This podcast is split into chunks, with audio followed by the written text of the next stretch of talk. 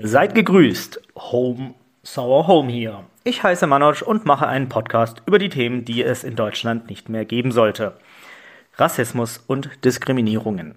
Wöchentlich mache ich eine Folge, in der ich einmal persönlich ein Geschehen von früher schildere, welches es nach wie vor in Deutschland als Makel existiert. Und danach kommentiere ich eine aktuelle Schlagzeile oder News. Hier stehen dabei die rassistischen Entgleisungen im Fokus, die ich versuche einzufangen.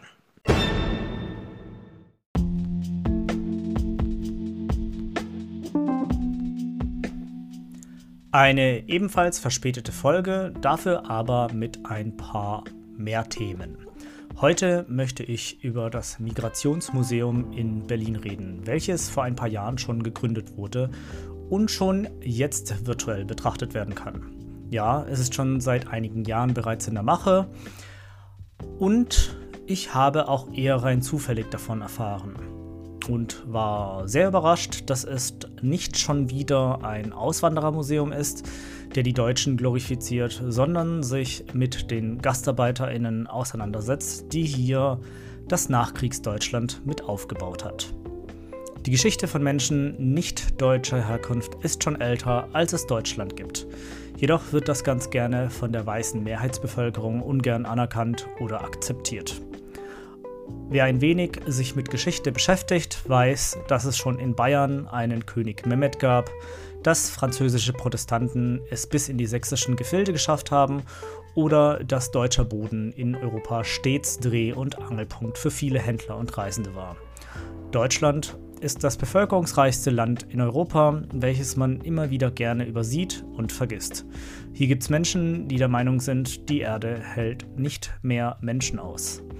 Ich habe mich zugegebenermaßen auch fast davon anstecken lassen, aber wenn man einfach mal durchatmet und einmal kurz nachdenkt, wir leben im bevölkerungsreichsten Bundesland. Nicht Bundesland, sondern Land. Und es gibt Landstriche bei uns, wodurch Alters- und. Nee, halt. Wodurch Alters- und Landflucht ganze Gebiete verwahrlosen. Wie muss es dann in dünn besiedelten Ländern aussehen? Einfach mal ein Beispiel. Dänemark oder Norwegen denken und die teilweise eben, ja, äh, nur ein Zehntel der Bevölkerung besitzt. Tja, da kann man sich vielleicht mal äh, von der anderen Seite an die ganze Sache annähern. So wie die USA bis zu 25% deutsches Erbu Erbgut besitzt bzw. deutsche Nachkommen hat, ist auch Bayern bis zu 23% genetisch verwandt mit den Osmanen. Wer einmal in Bayern war, sieht teils schon krasse Gemeinsamkeiten.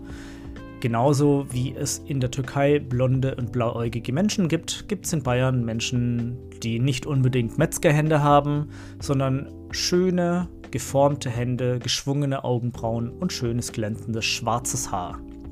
Beutetürken eben. GastarbeiterInnen, Multikulti-Deutsch und Menschen mit Migrationshintergrund, Geschichte, Fluchterfahrungen sind alle Teil von Deutschland. Ein Museum, welches das alles dokumentiert, ist und war schon lange überfällig. Die Geschichte ist bunter und diverser und könnte nicht interessanter sein. Umso desinteressierter sind die Deutschen an ihrer eigenen Geschichte. Dieser Art. An ein türkischstämmiger SPD-Politiker setzt sich mit der HDB Migranten-Selbstorganisation in Berlin dafür ein, dass es endlich mal im aktuellen Koalitionsvertrag dazu kommt. Und wie es in dieser Legislaturperiode kommen wird, ist noch unklar. Ahmed Idirli sammelte all die, all die Dinge und Objekte, die er damals in die Hände bekam, als er als türkischer Student nach Deutschland kam. Damals organisierten sich die GastarbeiterInnen untereinander und ja, es gab Poster, Zettel, Broschüren, die eben damals für die Neuankömmlinge und für die auf kurze Zeit in Deutschland wohnenden Türken produziert wurden. All diese Dinge, die eigentlich Wegwerfobjekte darstellten, hob er auf. Nun sieht er die Zeit dafür reif, diese in einem Museum aufzubereiten und der breiten Öffentlichkeit zur Verfügung zu stellen. Die Idee gibt es schon länger, jedoch eben nicht so wirklich in Deutschland. In den USA gibt es ein Immigration Museum auf Ellis Island, welches all die Dinge schön aufbereitet. In Bremerhaven gibt es ein Auswanderermuseum, welches die Auswanderergeschichte der Deutschen und der östlichen Europäer eingefangen und wirklich interaktiv und virtuell in Szene setzt.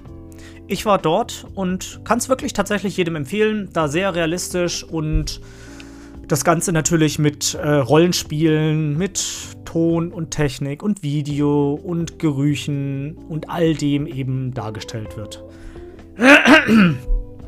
Unter anderem eben, dass man sich die Klamotten anziehen kann aus den damaligen Zeiten, sich die Schiffe und die Kabinen anschauen kann in der dritten und vierten Klasse oder zweiten Klasse, je nachdem, wie die Menschen eben von von dem alten Kontinent in den neuen Kontinent übersiedelten.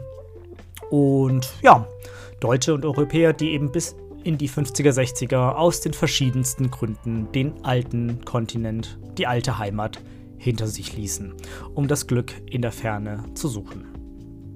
Das, was die USA damals im 17. bis 20. Jahrhundert für die meisten Europäer darstellte, ist nun seit Mitte des 20. Jahrhunderts für viele Menschen aus dem Nahen Osten, Afrika, Teilen Asiens, Europa bzw. Deutschland. Seit dem 21. Jahrhundert hat sich auch das wiederum gewandelt, da Europa großflächig für den äh, Klimawandel und für Leid im Nahen Osten und Afrika verantwortlich ist und war, weswegen Menschen aufgrund von innenwirtlichen Lebensumständen und oder Krieg nun nach Europa oder Deutschland im Speziellen Zuflucht suchen. Statt das zu akzeptieren, gibt es hier großflächig eine Dissonanz in der hiesigen Bevölkerung. Wir haben einen Nazi, der ein Heimatministerium aufgebaut hat. Wir haben einen Nazi als Verfassungsschutzchef, der nicht mehr agiert in diesem Amt, aber nun ja. Und ca. 10 bis 20 Prozent der Bevölkerung, die kein Problem darin sieht, mit Nazis auf die Straße zu gehen, um gegen Corona zu demonstrieren. Das ist unsere aktuelle Realität. Aber auf das Thema komme ich später noch einmal zurück. Das Migrationsmuseum ist aktuell virtuell und es gibt genug Zeitzeugen, aber die Zeit rennt davon.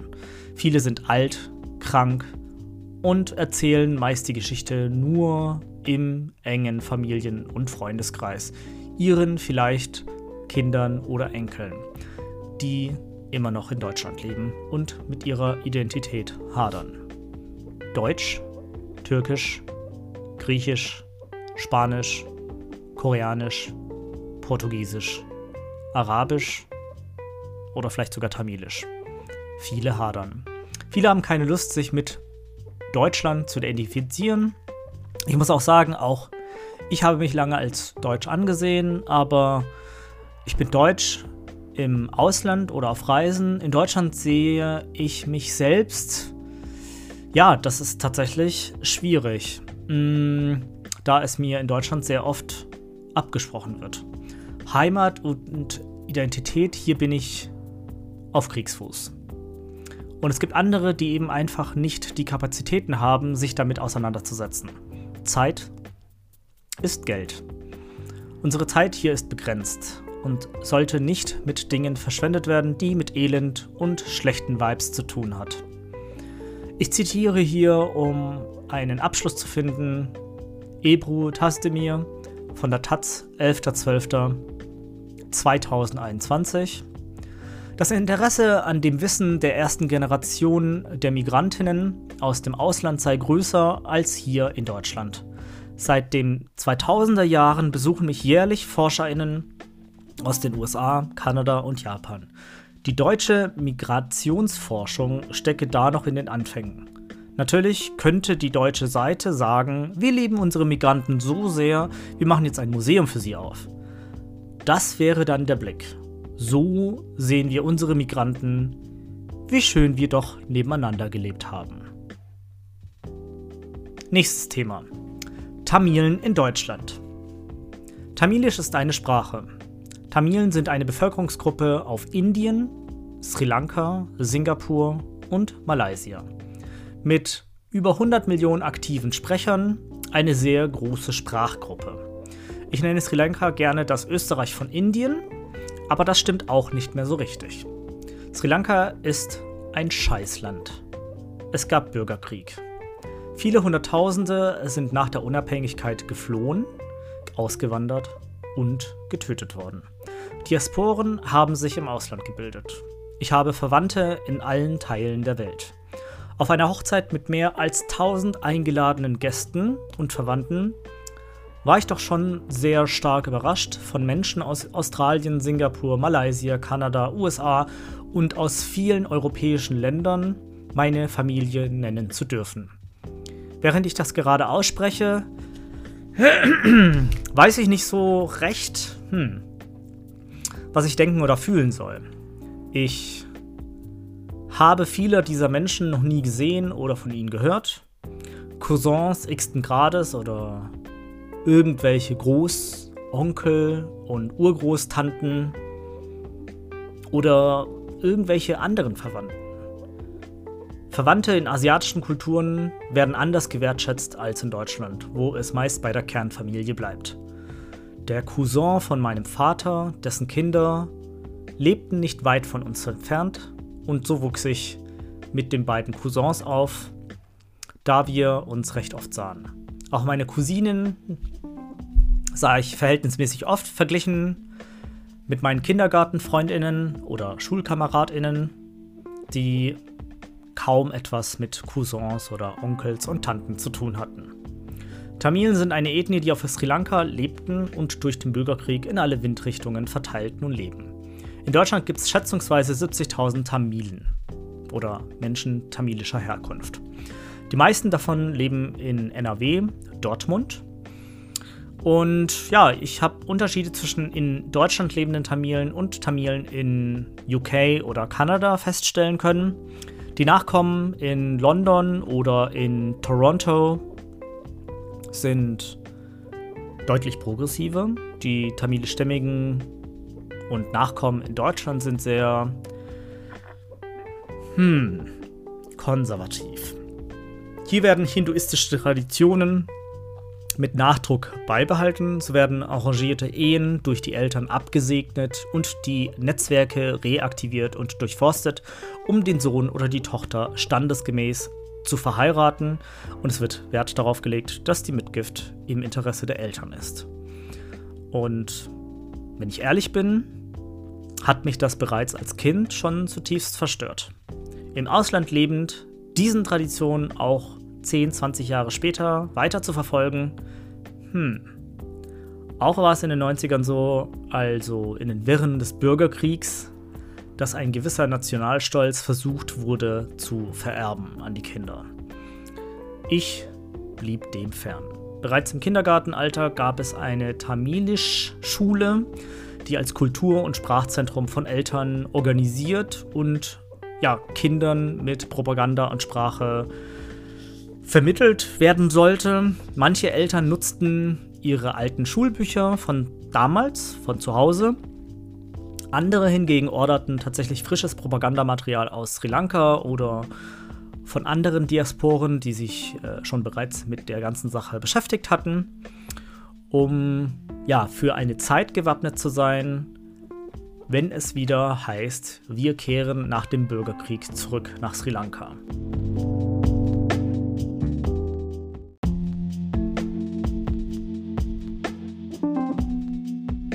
Diesen Gedanken gab es in den 90ern, denn nach dem Krieg in Bosnien-Herzegowina schob man zügig die geflüchteten Menschen von dort wieder zurück ins Heimatland ab. Auch meine Eltern dachten so. Ich jedoch wollte das nicht. Ich war 1992 das erste Mal dort und wusste nicht, was daran toll oder großartig sein sollte. Verkrüppelte Menschen, Tote am Straßenrand oder gebrandmarkte Tiere, dieser Geruch, verwaiste, bettelnde Kinder, zerbombte Straßen, unendliche Hitze, Ausgangssperren nach 16, 17 Uhr das prägte mein Bild vom Heimatland meiner Eltern. Ich habe in der Tamilisch-Schule unterschiedliche Charaktere kennengelernt. Kinder, die absolut hörig waren und Kinder, die sich natürlich aufgebäumt haben. Ich habe mit zehn ungefähr oder vielleicht auch zwölf Jahren mich so lange widersetzt, bis meine Eltern mich tatsächlich dann von dieser Schule abgemeldet haben. Ich war wirklich froh, denn weder Sprache noch das Kulturgut interessierten mich. Interessieren mich bis heute herzlich wenig. Das Essen ist gut. Also kann ich echt uneingeschränkt empfehlen. Es ist scharf, es ist lecker, es ist äh, variantenreich und ja, für jeden etwas dabei, vegetarisch, vegan oder auch eben mit Fleisch. Aber ich habe herzlich wenig für Propaganda und für die indoktrinierten Kinder Verständnis bzw. irgendwas am Hut. Denn vor ein paar Jahren, als mein Großonkel seinen 60. feierte, sah ich eine 15-Jährige mit der Nationalflagge von LTTE. Das hypothetische Nationalgebilde von Sri Lanka, in dem die Tamilen unabhängig leben konnten, ohne Einschränkungen. Als iPhone-Hülle. Und ja, der Bürgerkrieg in Sri Lanka, der ging von 1980 bis 2009 und wie konnte im Jahr 2019 eine 15-Jährige mit solch einem iPhone-Cover herumlaufen? Tut mir leid, aber für Nationalstolz habe ich einfach kein Verständnis. Vor allem, wenn man bedenkt, dass LTTE, also diese sogenannte Befreiungsarmee der Tamilen auf Sri Lanka, die sich für die Unabhängigkeit eingesetzt haben, am Ende oder auch vielleicht währenddessen mit Guerillataktiken nicht nur die anderen Bewohner auf Sri Lanka, sondern auch ihre eigene Ethnie bedrängt, eingeschüchtert und massakriert haben. Und ich will auf gar keinen Fall die Sri Lanka-Regierung in Schutz nehmen, denn diese hat erst die tamilische Ethnie auf Sri Lanka zu diesen Mitteln greifen lassen. Aber ja, ich habe kein Mitleid oder Verständnis dafür. Auch das Veruntreuen von Spenden unter den in der Diaspora lebenden Tamilen trägt nicht ungefähr, ja, trägt überhaupt gar nicht zum Verständnis bei, Sympathien hier aufzubauen. Und jetzt nochmal ein klein bisschen, ja, ein klein bisschen abschweifend.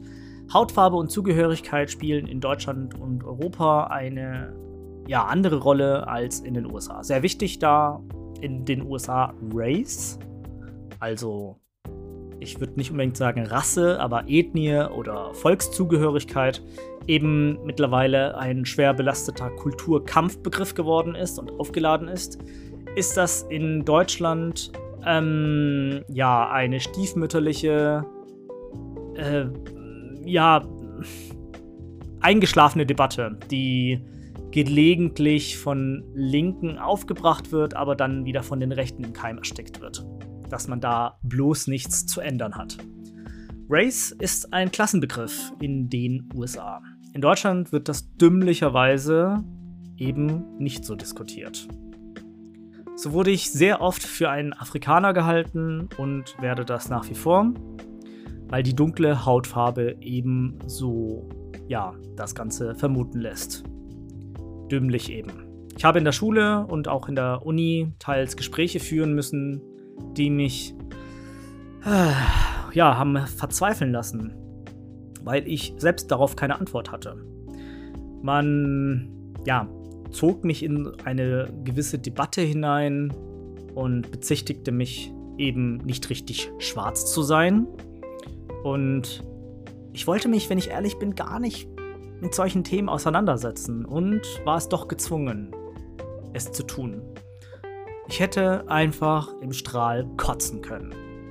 Es waren Mädels, Frauen, interessante Menschen dabei, die ich toll fand, sympathisch, denen ich gefallen wollte, aber für diese Personen war ich nur ein fetischisiertes Objekt der Begierde welches sich doch nicht als das entpuppte, was diese Personen sich ausgeträumt hatten. Enttäuschung.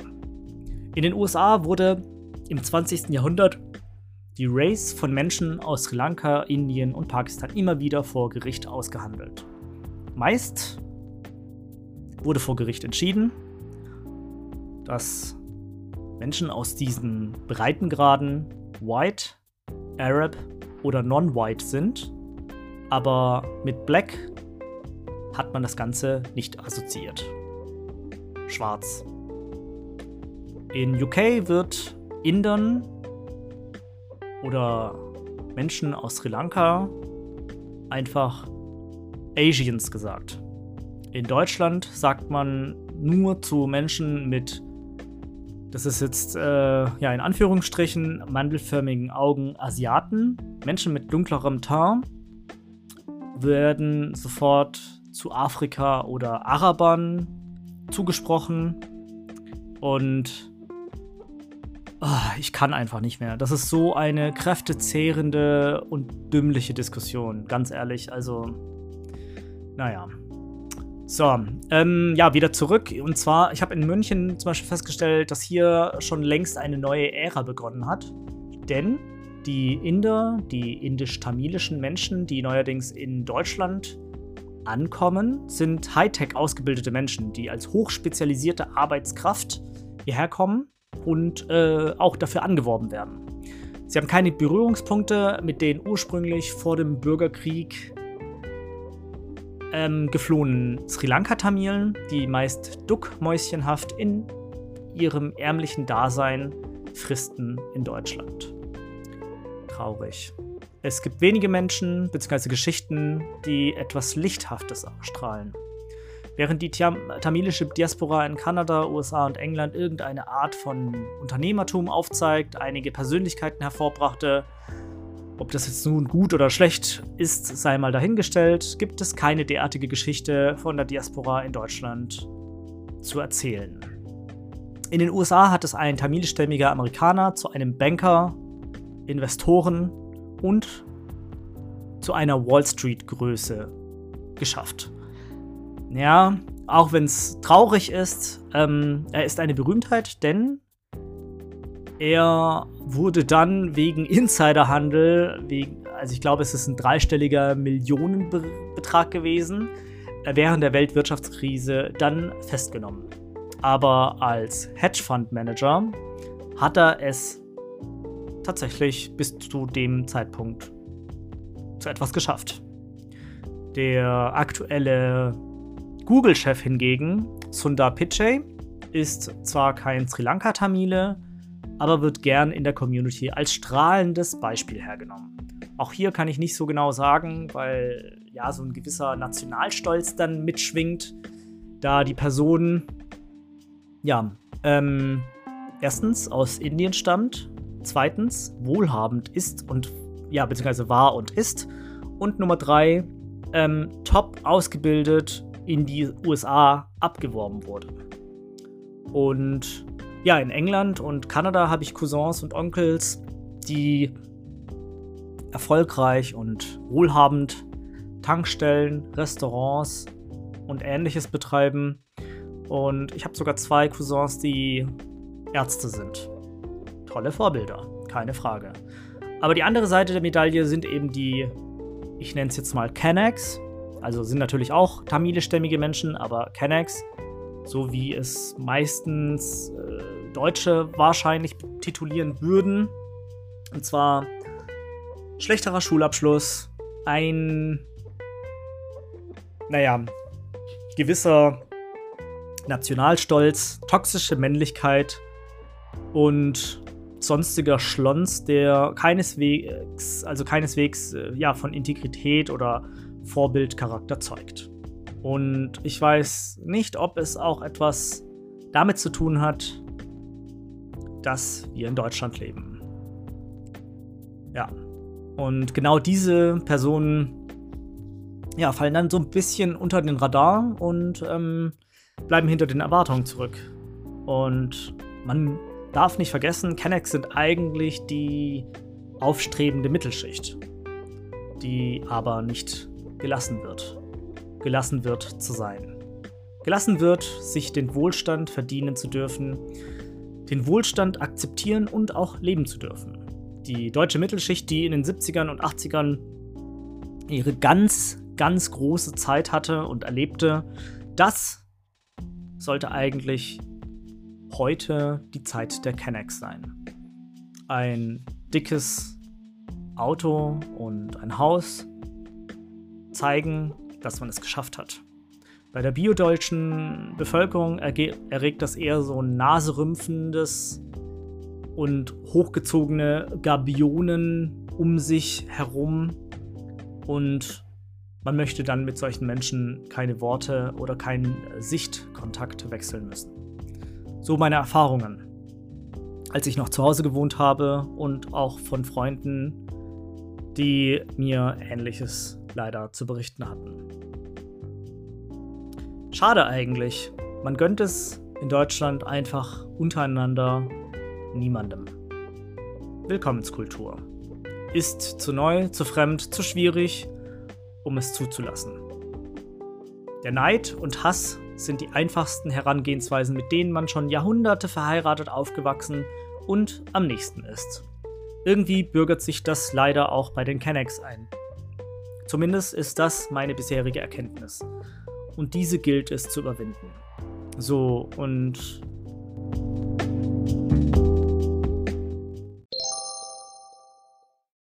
Ich hoffe, euch hat diese Folge gefallen. Bitte abonniert meinen Podcast und haut mir bei iTunes eine Bewertung rein. Bei Instagram könnt ihr mich unter manoj-hsh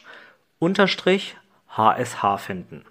Über Anregungen und Kritik freue ich mich gerne, um diesen Podcast besser zu machen. Bis dahin, bleibt geschmeidig und cremig. Vielen Dank fürs Zuhören und bis zum nächsten Mal.